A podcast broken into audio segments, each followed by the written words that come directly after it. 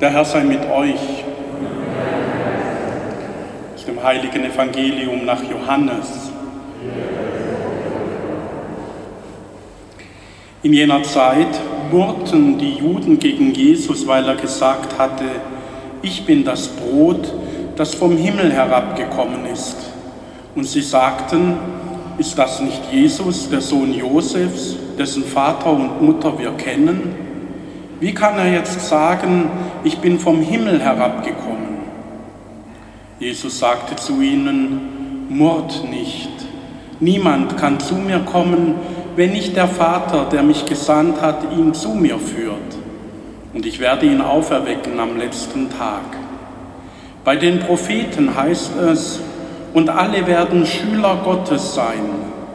Jeder, der auf dem Vater hört und seine Lehre annimmt, wird zu mir kommen. Niemand hat den Vater gesehen, außer dem, der von Gott ist. Nur er hat den Vater gesehen.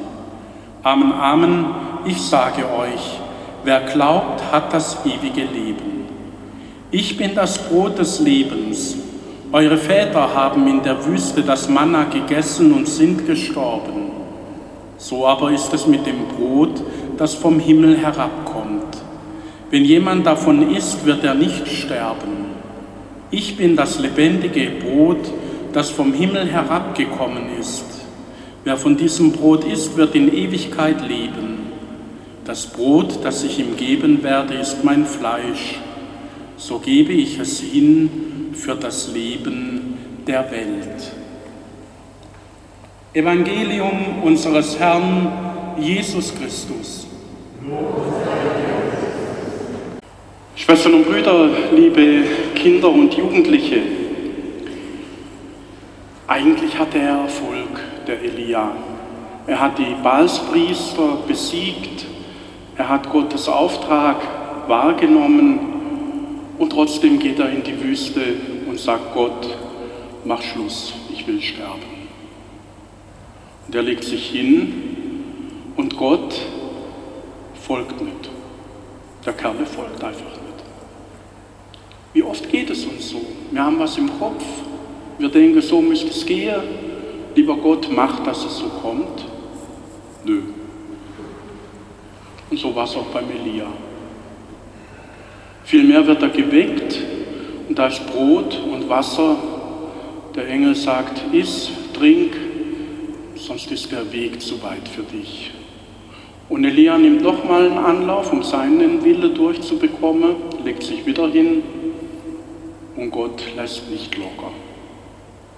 Und er isst und trinkt und macht sich auf den Weg 40 Tage durch die Wüste zum Berg Horeb, zum Gottesberg, zu dem Ort, wo Gott gesagt hat, ich bin, der ich bin da für dich.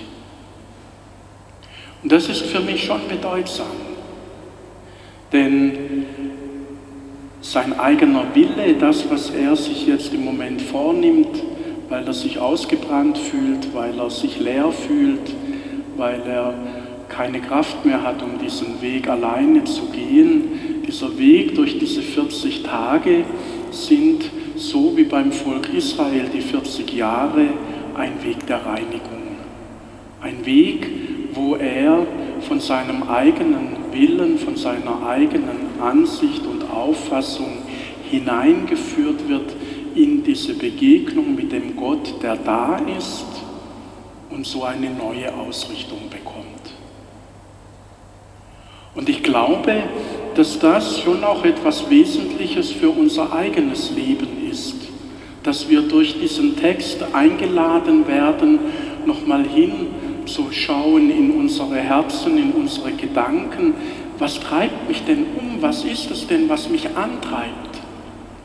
Woran mache ich Erfolg fest? Woran mache ich fest, ob ich auf dem richtigen Weg bin oder auf dem falschen?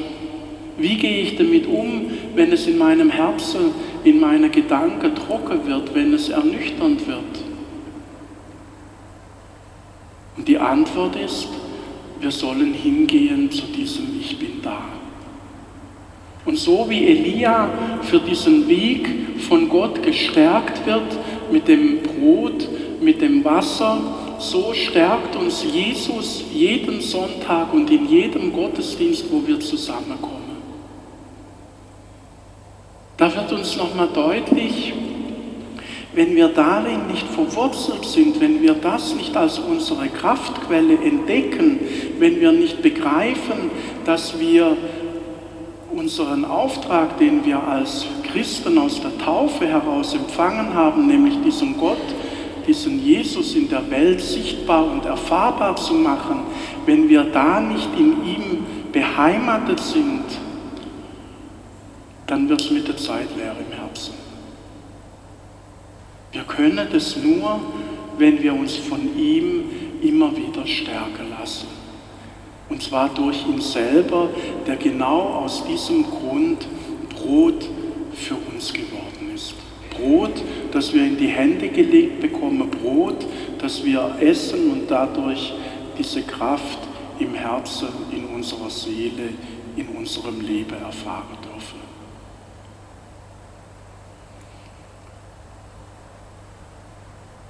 Und das zu entdecken, das anzunehmen, da braucht es einen Schritt von uns. Und das wird im Evangelium deutlich. Als Jesus sagt, ich bin das Brot des Lebens, da murren die Menschen um ihn herum. Sie sagen, den kennen wir doch. Du ist doch der, da ist der Gast, von dem und von der, der Sohn. Wie kann der jetzt sowas sagen, dass er vom Himmel kommt und Brot ist? Wir müssen den Schritt heraustun aus unserer Sichtweise. Wir müssen den Schritt heraustun aus dem, was wir von klein auf antrainieren, nämlich ständig zu beurteilen und ständig Schublade zu öffnen und irgendjemand kommt in die Schublade und der kommt in die Schublade und in die Schublade kommt der Glaube und in die Schublade kommt die Freizeit und es hat alles nichts mehr miteinander zu tun. Und was in diese Schubladen nicht hineinpasst, das darf nicht sein, weil es kann nicht sein. Und da müssen wir Schüler Gottes werden, sagt das Evangelium. Da müssen wir uns von Jesus her den Blick weit machen lassen.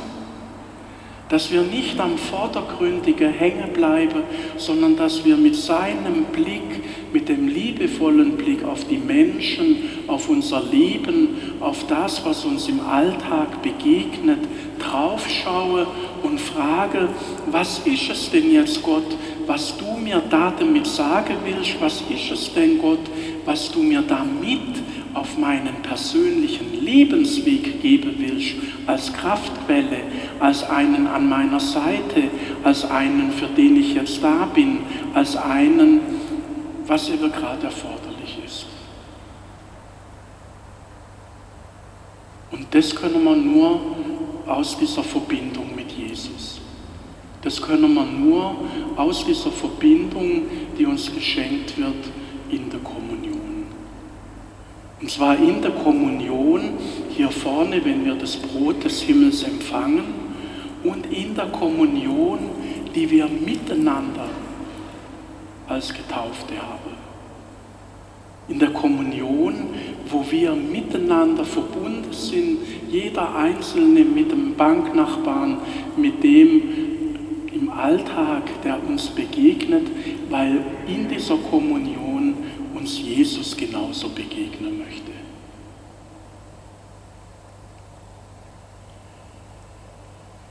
Ich glaube, ihr spürt, das ist was ganz anderes, wie nur hier zu sein, was mitzufeiern, ein Ritual abzuspielen und dann wieder heimzugehen.